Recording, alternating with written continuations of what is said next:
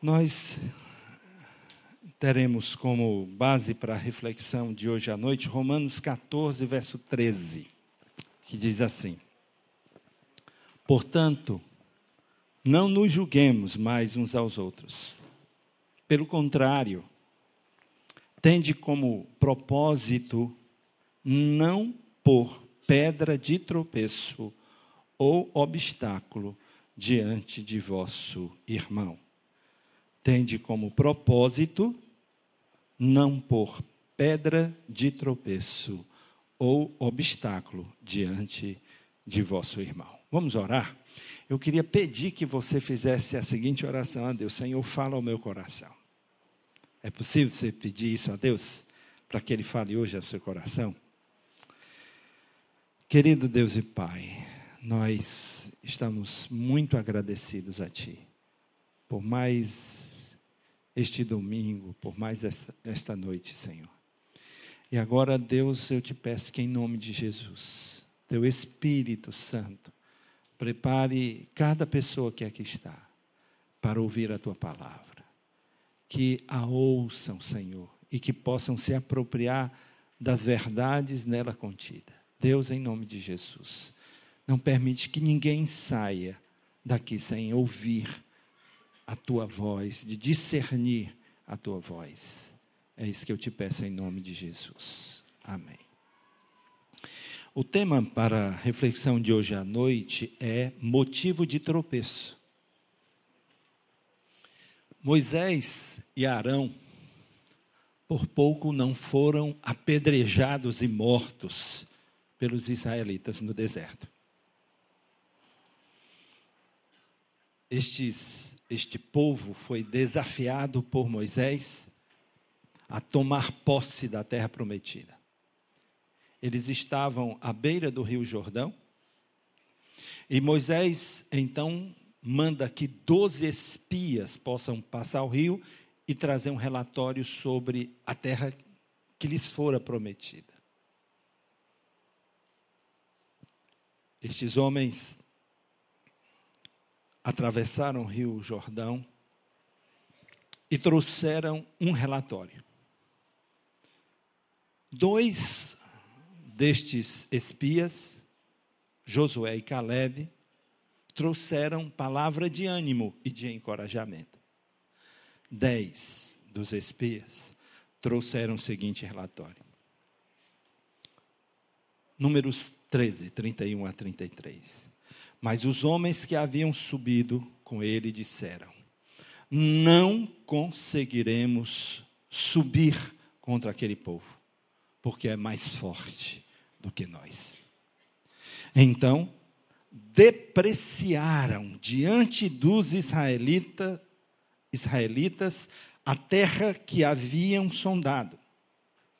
A terra por onde passamos para conhecê-la é uma terra que devora os seus habitantes. E todos os que vimos nela são homens de grande estatura.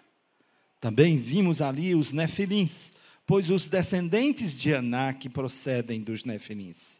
E éramos como gafanhotos aos nossos próprios olhos e também aos olhos deles.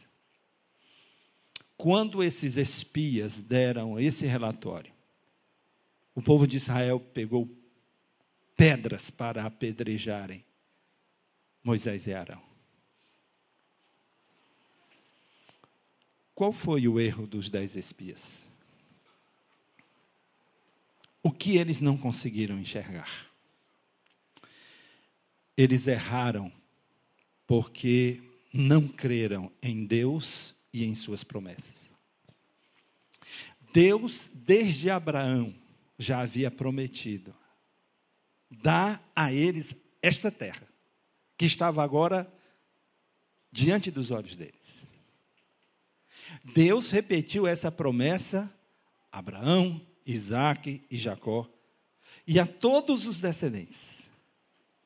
Quando Deus enviou Moisés para libertar o povo, ele reafirmou todas essas promessas.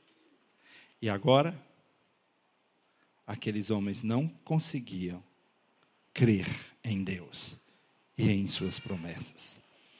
Eles erraram por não enxergarem, ou melhor dizendo, por enxergarem apenas os problemas, as dificuldades, os desafios e os sofrimentos que viriam à frente. Eles só conseguiam enxergar isso, nada além disso. Eles erraram porque contaminaram o povo com o ranço da sua incredulidade. Eles não plantaram a fé. Eles plantaram a dúvida, a incredulidade. Eles erraram por não enxergarem diante de si os propósitos de Deus. Deus tinha propósito para aquela nação naquela terra, na terra que lhes fora prometida. Eles não enxergaram a promessa e o propósito de Deus. Qual foi o resultado de tentar impedir atrapalhar os planos de Deus, os projetos e os propósitos de Deus. Qual foi o resultado disso? Números 14, 21 a 23. Mas, tão certo como eu vivo e como a glória do Senhor encherá toda a terra, nenhum de todos os homens que viram a minha glória e os sinais que fiz no Egito e no deserto, e mesmo assim me testaram estas dez vezes, não obedecendo à minha voz. Nenhum deles verá a terra que prometi a seus pais com juramento. Nenhum daqueles que me desprezaram haverá. Porque este foi o comportamento de toda a nação. Vocês sabem quantos homens de 20 anos para cima foram sepultados no deserto durante os próximos 40 anos? Vocês têm ideia? vou lhes dizer. Números 1, 45 e 46 diz assim: Assim todos os contados dos israelitas, segundo a casa de seus pais, com a idade de 20 anos para cima, todos os de Israel que podiam sair à guerra, todos os contados foram 603.550. Fora as mulheres desta idade, fora os levitas desta idade. Vocês imaginam a multidão que tombou no deserto. Em razão de quê? Incredulidade, dureza de coração. É sério obstruir, dificultar ou tentar impedir os planos e projetos, os propósitos de Deus? É sério ou não é? Eu acho que é. Porque aquela nação inteira, dos que tinham 21, de 20 anos para cima, nenhum deles pôde entrar. Somente dois entraram. Quem foram os dois? Josué e Caleb, aqueles que permaneceram fiéis. No dia 25 de maio de 1985, eu e Cristina, minha esposa, nos tornamos membros dessa igreja. Quem nasceu depois de 85 aqui, levante a mão. Vocês todos, ó, nem nascido tinham ainda. e já éramos membros dessa igreja.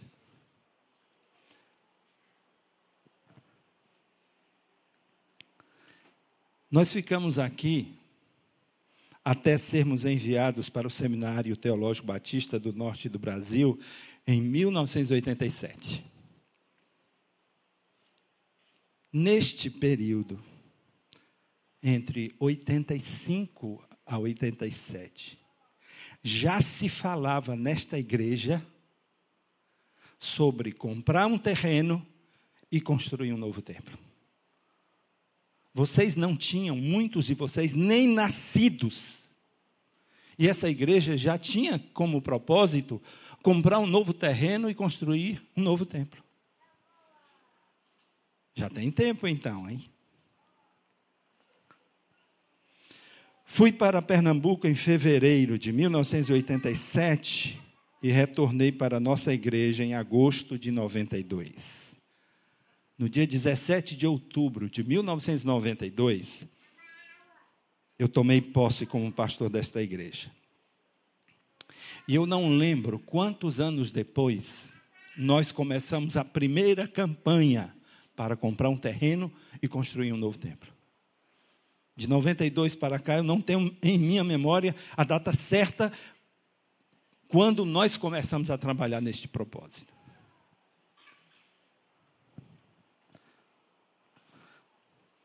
Em abril do ano 2000, nós compramos o terreno da Rua Cruzeiro do Sul 435, o anexo. Com qual propósito?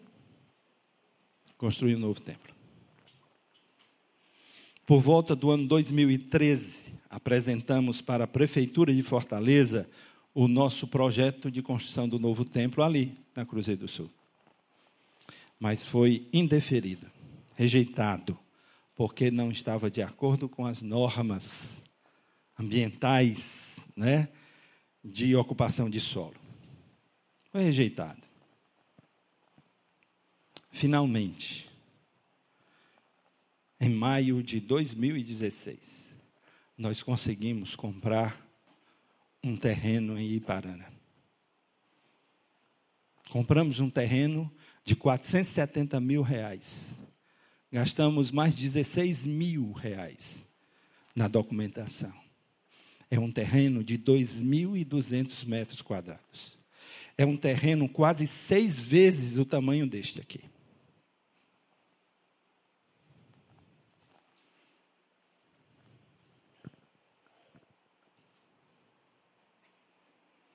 O que tinha em mente nossa igreja quando decidiu comprar um terreno em Iparana? Foi uma decisão unilateral pelo pastor Jairo a compra deste terreno? Foi uma decisão arbitrária do conselho administrativo a compra deste terreno? Ou foi uma decisão democrática de uma Assembleia Geral Extraordinária convocada especificamente para deliberar sobre esta matéria?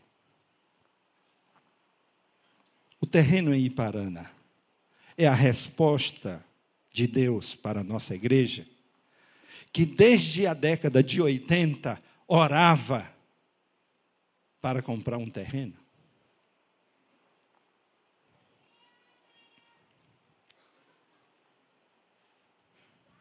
Este terreno é a nossa terra prometida?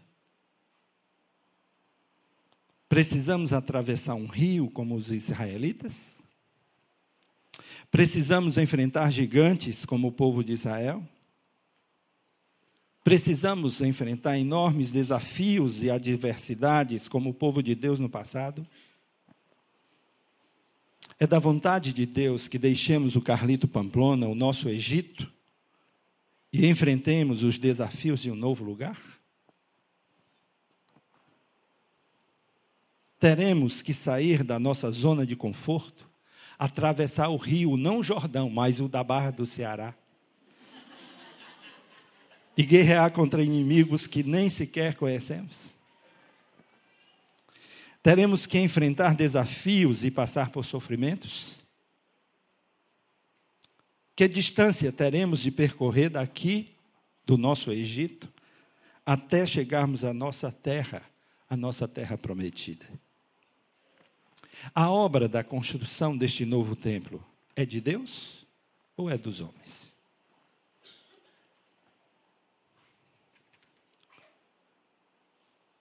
Atos capítulo 5, a partir do verso 33.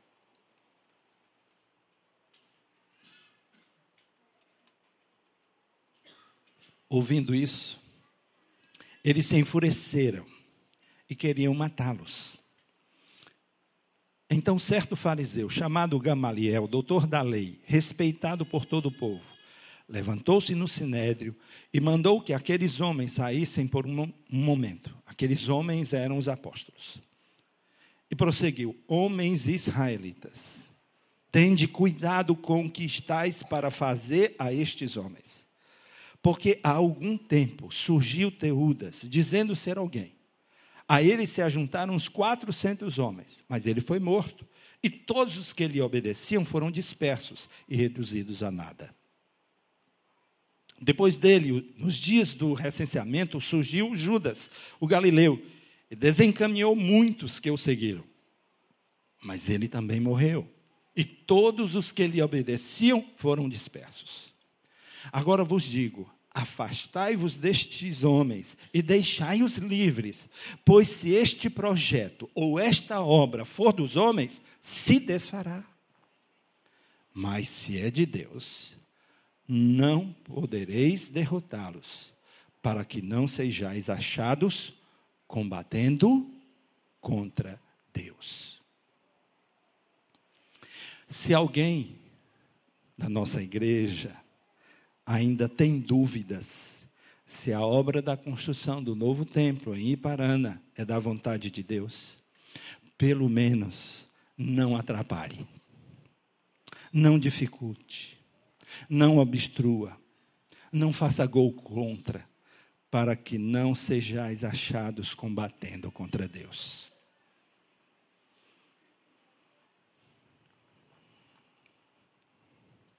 Eu sou pastor presidente desta igreja há quase 27 anos.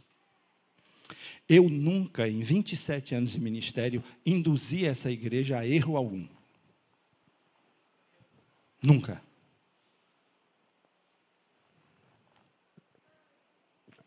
Deus tem feito prosperar a sua obra nas minhas mãos, sempre apoiado por líderes fiéis a Deus homens e mulheres, sábios, prudentes. Nenhuma decisão aqui tomada foi monocrática ou arbitrária. Inclusive a decisão de comprarmos o terreno em Iparana, com um propósito claro, específico de construirmos um novo templo para a nossa igreja se reunir, adorar e servir a Deus como líder espiritual desta igreja, eu tenho a convicção de que a compra do terreno em Iparana foi da vontade de Deus. E a construção do novo templo ali está de acordo com a vontade de Deus. Eu creio, eu creio, honestamente falando, que ao realizarmos a Assembleia Geral que decidiu comprarmos o terreno em Iparana para construir o novo templo, foi orientação clara do Espírito Santo de Deus. Nós não somos uma igreja mundana, carnal. Quando essa igreja se reúne em assembleia, ela se reúne debaixo da orientação do Espírito Santo. E quando nós decidimos sobre as coisas que precisamos decidir, eu creio, como no livro de Atos, capítulo 15, ensina, que o Espírito Santo dirige, orienta cada crente na hora da tomada da decisão. E se nós tivemos, foi, eu, eu penso, mas é, foi por unanimidade a decisão tomada. Então eu creio que Deus estava nisto.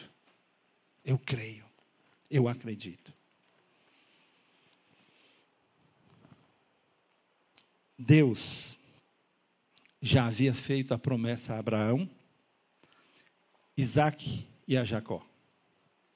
A repetiu para Moisés e para toda aquela geração: Tomem posse desta terra que lhes dei como herança. Grifem isso e vejam quantas vezes desde Abraão essa promessa se repete. Vejam quantas vezes. E para quantas pessoas diferentes Deus a repetiu. Mas dez homens foram suficientes para envenenar os filhos de Israel, os filhos da promessa, a se rebelarem contra Deus, contra Moisés, contra Arão, contra seus líderes espirituais. Dez homens apenas. O povo de Israel afrontou a Deus e desrespeitou a decisão de Deus, a orientação de Deus e dos seus líderes espirituais. O preço que pagou foi enorme. Como Moisés, meus irmãos, eu estou sendo dirigido, orientado e guiado pelo Espírito Santo de Deus para liderar nossa igreja com um grande projeto neste grande desafio. Quero dizer para os irmãos que para mim seria muito mais fácil ficar aqui. Seria muito mais cômodo ficar aqui. Raciocínio simples, lógico. Eu estou com 53 anos. Imagine que se Deus me der saúde e a igreja não me exonerar, eu fique como pastor dessa igreja até os 65 anos. Me sobram 12 anos. Não seria muito mais fácil, muito mais simples, muito menos oneroso em termos de desgaste de vida e de tudo permanecer aqui? Me respondam isso. Seria muito mais simples. Eu moro a dois quarteirões daqui, eu venho a pé para cá. Seria muito mais simples eu não ter dor de cabeça com levantar dinheiro para construir um novo templo. Seria muito mais simples para mim não pensar nessas coisas, me acomodar, permanecer na minha zona de conforto. E se a igreja lotar o culto da manhã, faz outro. E se eu não aguentar pregar duas vezes, três vezes no mesmo dia, bota outros pregadores. É mais simples. Mas eu não posso, meus irmãos, não posso, não devo pensar apenas na minha comodidade e ser um motivo de tropeço e impedir que a obra de Deus avance. Meus irmãos, a obra de Deus precisa avançar. Nós estamos limitados neste espaço aqui. Nada que precisamos fazer conseguimos fazer mais aqui. Por que, que nós criamos um culto pela manhã? Por quê? Porque as pessoas estavam voltando da porta dessa igreja. Os visitantes estavam voltando da porta da igreja. Os irmãos que se atrasavam não conseguiam mais entrar no culto, para participar do culto. Se a gente pensar em qualquer melhoria, não é possível fazer aqui. A igreja precisa avançar. Ela precisa criar as condições para continuar alcançando os perdidos e salvá-los. E se nós não enxergarmos isso, se nós não entendermos o que Deus nos deu, nós corremos o risco daquele povo de Israel. Eu quero mostrar uma situação aqui para vocês que eu me deparei. Eu estive agora em São Paulo e aí o Anderson Santos, antes de morrer, ele ganhou a mãe dele para Cristo. E aí eu fiquei tentando ajudá-los a encontrar uma igreja. E depois eu conversando com a, com a Carla, a irmã do Anderson, ela se congrega numa igreja e vai levar os pais para esta igreja. Essa igreja é a Igreja Batista Pedra Viva. E eu quero ler para vocês um pouco da história dessa igreja, para ilustrar para vocês. Vamos lá. Aqui, em 26 de outubro de 86, o pastor Miguel Cerneve iniciou em sua casa a Igreja Batista Nacional Pedra Viva e no mesmo ano filiou-se à Convenção Batista Nacional. Os primeiros cristãos que se juntaram nesta igreja foram, além do pastor Miguel e sua esposa Teresa, suas filhas Elizabeth, Eunice e Lídia, seus netos Andréia, Carla, Tiago, Jonas e Isabel. Contaram também com os irmãos Manuel Correia Neves, João Gaudêncio, Ana Gaudêncio, Maria Camila, Maria Cunha, Manuel Cunha Júnior, Aparecida Gaudêncio, Nadir Gaudêncio, Nair Gaudêncio, Dionete Dionísio e Conceição da Paz Meguete. Em 1989, a igreja fez o que, gente? Cresceu. Cresceu maravilhosamente, sendo necessário fazer o quê? Mudar-se mudar-se para um lugar mais amplo. Assim, alugaram um salão maior na Avenida Nossa Senhora do Sabará, onde permaneceram por três anos. Conte quantas vezes essa igreja fez o quê? Mudou-se. Primeira mudança. Vamos lá. Em 1992, a igreja fez o quê? Mudou-se novamente para um salão quatro vezes maior na rua Conde de Luiz Unta. Em 1992, o pastor Manuel Correia Neves assumiu a presidência da igreja, cargo que ocupou durante dois anos. Em 1994, o pastor Miguel reassumiu a presidência da igreja. A igreja mudou-se mais quantas vezes? Ou seja, essa igreja, até chegar na sede atual dela, ela mudou-se seis vezes. E por que, que a igreja precisa mudar? Porque ela cresce. Simples assim. Se a igreja precisa de um espaço para continuar crescendo, o que, que ela precisa? Mudar-se. A igreja não é isso aqui, gente. Isso aqui é um prédio, onde a igreja, que somos nós, nos reunimos. Se nós queremos continuar crescendo e alcançando vidas para Jesus, nós precisamos fazer o quê? Mudar-se. Nós precisamos nos mudar. Uma, duas, três, dez, cem vezes se for necessário. Porque a igreja precisa continuar fazendo a obra do Senhor, que é alcançar vidas para o Senhor Jesus. E se o espaço onde ela está não lhe permite continuar crescendo, o que, é que ela precisa fazer? Mudar-se. E a igreja vai mudar-se para continuar crescendo.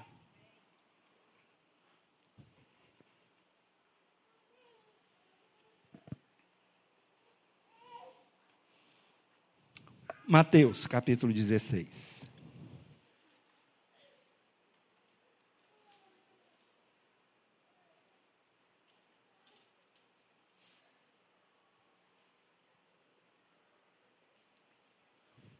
Desse momento em diante, Jesus começou a mostrar aos discípulos que era necessário que ele fosse para Jerusalém, que sofresse muitas coisas da parte dos líderes religiosos, dos principais sacerdotes e dos escribas, e que fosse morto e ressuscitasse, ressuscitasse ao terceiro dia. Mas Pedro, chamando-o em particular, começou a fazer o quê? a repreendê-lo, dizendo: Deus tenha compaixão de ti, Senhor, isso jamais te acontecerá. Ele, porém, voltando-se, disse para Pedro: Para trás de mim, Satanás. Tu és para, ti, para mim motivo de tropeço, pois não pensas nas coisas de Deus, mas sim nas que são dos homens. A vida cristã envolve somente glória, honra, vitória, triunfo? É isso do que trata a vida cristã, gente? Certamente que não. João 16, 33, o próprio Jesus diz: Eu vos tenho dito estas coisas para que em mim tenhais paz. Em mim, em Jesus. Porque no mundo tereis tribulações, no mundo tereis aflições, mas não vos desanimeis, eu venci o mundo. A vida cristã envolve guerras, lutas, batalhas, desafios e sofrimentos. E sofrimentos. Paulo ensina que nós somos filhos de Deus, que nós somos herdeiros de Deus e co-herdeiros com Cristo, e seremos glorificados juntamente com Cristo, desde que tem um desde que tenhamos participado do seu sofrimento. Romanos, capítulo 8, 16 e 17, Paulo diz assim: O próprio Espírito dá testemunho ao nosso espírito que somos filhos de Deus. Se somos filhos, também somos herdeiros. Herdeiros de Deus e co-herdeiros com Cristo. Se é certo que sofremos com Ele, para que também com Ele sejamos glorificados. Se é certo que soframos com Ele. Jesus, após o Espírito Santo revelar sua verdadeira identidade aos apóstolos, Jesus é o Cristo, o Messias, o ungido, o Filho do Deus vivo revelou-lhes também que seria necessário que ele sofresse muitas coisas, que fosse morto e ressuscitasse ao terceiro dia. Diante desta exposição feita pelo próprio Jesus, Pedro, Pedro, o Pedrão, chama Jesus na grande. Vem cá, moço. Eu acredito que Pedro era mais velho do que Jesus. Deu uma chamada no mestre, em particular. Vem cá. E aí vai repreender Jesus, dizendo: Que Deus te livre disso. De modo nenhum isso vai te acontecer.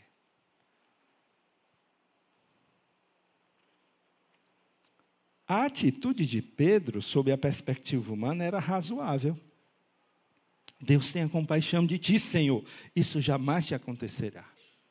Pedro não queria nem o sofrimento e muito menos a morte de Jesus. Isso era razoável.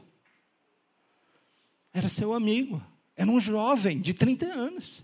Ele não queria perder o seu mestre. Era razoável.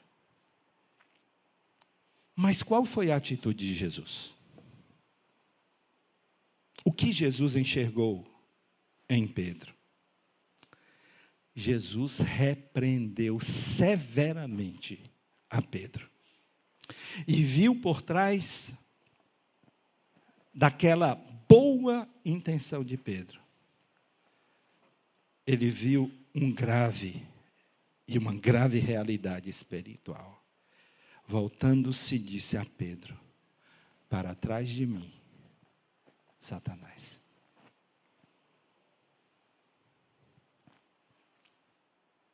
Para trás de mim, Satanás. Por que, que Jesus disse isso a Pedro?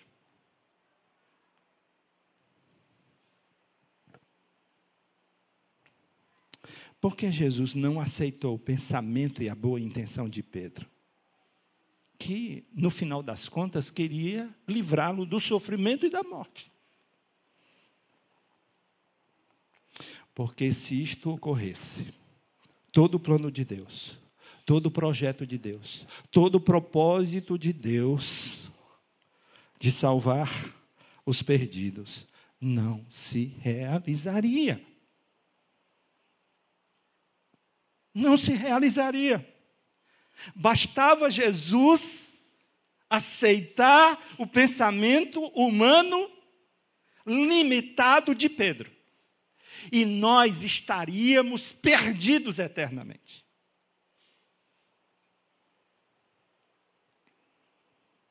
A obra da redenção dos homens perdidos exigiria da parte de Jesus o sofrimento, o escárnio, o desprezo, a morte cruel, para finalmente tê-lo ressuscitado. Jesus sabia que por mais que doloroso fosse passar por aquela experiência, Jesus sabia e aceitou passar por isso, porque ele não queria impedir o propósito de Deus. Ele não queria impedir o projeto de Deus. Ele, Jesus, não queria ser responsável por anular, por invalidar o propósito de Deus, que era a sua morte, o seu sofrimento. Deus queria isso. Deus decidiu isso. E ele não fugiu da sua responsabilidade. Romanos capítulo 5, verso 8 a 10 diz assim: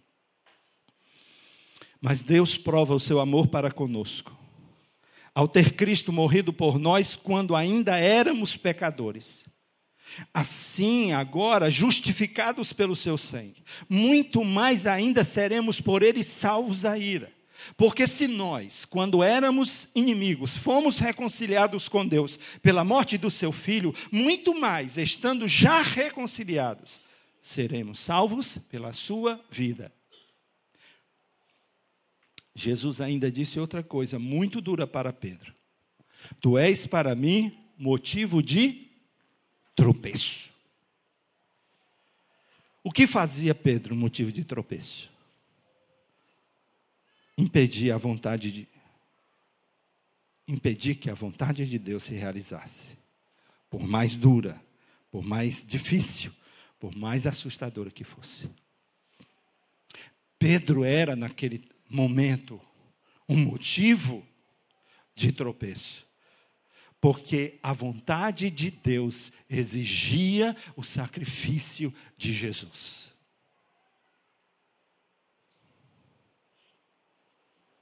A Jesus estava reservada a dor, o sofrimento, humilhação, rejeição e, finalmente, uma morte horrível, dolorosa. Mas ele, Jesus, era o homem profetizado por Isaías, o homem de dores. Isaías capítulo 53, versos 3 a 5 diz assim: Foi desprezado e rejeitado pelos homens, homem de dores e experimentado nos sofrimentos. E como um de quem os homens escondiam o rosto, foi desprezado e não lhe demos nenhuma importância. Verdadeiramente, Ele tomou sobre si as nossas enfermidades e levou sobre si as nossas dores, e nós o consideramos aflito, ferido por Deus e oprimido. Mas ele foi ferido por causa das nossas transgressões e esmagado por causa das nossas maldades. O castigo que nos traz a paz estava sobre ele, e pelos seus ferimentos fomos sarados. O que fazia de Pedro um motivo de tropeço? Jesus responde: Tu és para mim motivo de tropeço, pois não pensas nas coisas de Deus, mas sim nas que são dos homens. Pedro estava cheio de boas intenções, mas foi duramente repreendido por Jesus, porque pensava apenas como um homem. Seu raciocínio era razoável no aspecto humano, mas trazia na essência um mal tremendo, porque ele desconsiderava a vontade, o propósito de Deus para a pessoa de Jesus e para toda a humanidade.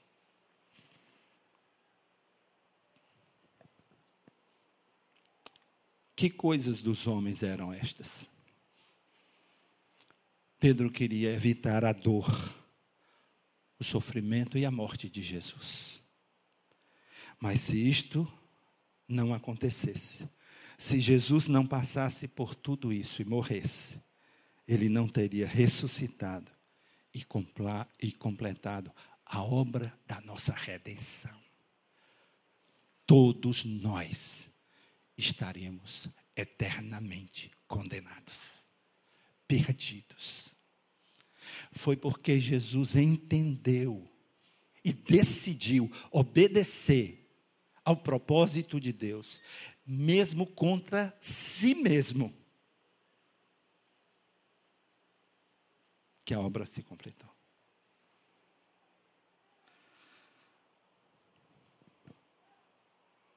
Romanos 4, 25.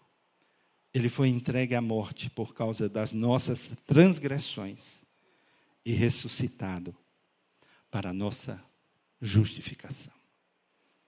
A obra começa nascimento, vida, sofrimento, morte e ressurreição. Nenhuma dessas etapas poderia ser quebrada.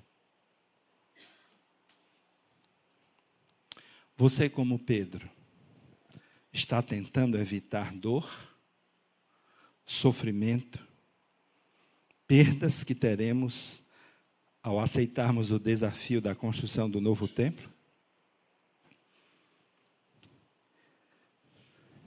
A igreja é tão pertinho da minha casa, pastor.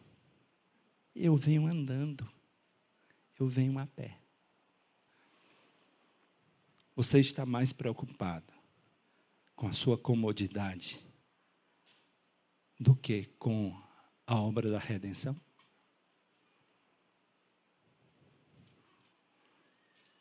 Meus irmãos,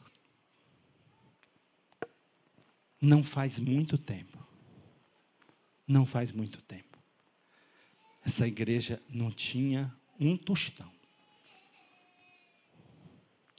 Nós conseguimos, pela graça de Deus, pelo milagre de Deus, levantar 486 mil reais. Mais 86 mil reais que pagamos o anexo ainda em 2015. Nós conseguimos levantar quase 600 mil reais, nossa igreja. Se isso não for um milagre de Deus, eu não sei o que é milagre, não. Eu não sei o que é milagre. Se isso não foi evidência de que foi Deus quem providenciou o recurso, eu não sei mais o que é providência. Eu não sei mais o que é providência. Vale a pena correr o risco de tentar impedir a Deus de realizar sua vontade em nosso meio? Você quer correr esse risco? E continuar aí envenenando? Fazendo gol contra? Prejudicando? Porque você não quer sair de pertinho de casa? Cuidado. Cuidado. Não seja um empecilho. Não seja um embaraço para Deus realizar a sua obra. Nossa igreja é pungente, pungente. É uma igreja que cresce. É uma igreja que que está num pique. Essa igreja precisa continuar crescendo. Ela precisa continuar alcançando vidas para Jesus. O propósito dessa igreja existir é levar muitas pessoas para Cristo. Meus irmãos, este lugar não tem condição da nossa igreja continuar crescendo e alcançando essas vidas precisamos mudar. Eu, eu estou ciente de tudo o que nós teremos que enfrentar. Mas naquilo que depender de mim, eu pago o preço. E eu preciso que você se junte a mim, a nós. E nós precisamos sair daqui o mais rápido possível porque tem muitas vidas que a gente precisa levar Jesus. Amém, meus irmãos? Se junte, faça parte, faça parte disto. É uma bênção a gente estar no centro da vontade de Deus. É o melhor lugar onde nós podemos estar, no centro da vontade de Deus. Não correr risco, não corra, não corra. Não queira se tornar um motivo de tropeço. Não queira ser esse motivo de tropeço. Vamos juntos, irmãos. Foi Deus, Deus quem nos deu. Nós temos muito a fazer. E nós precisamos estar juntos. Precisamos nos juntar, precisamos fazer sacrifícios, precisamos pagar o preço, precisamos enfrentar tudo novo. Mas isso é para a glória de Deus. Amém?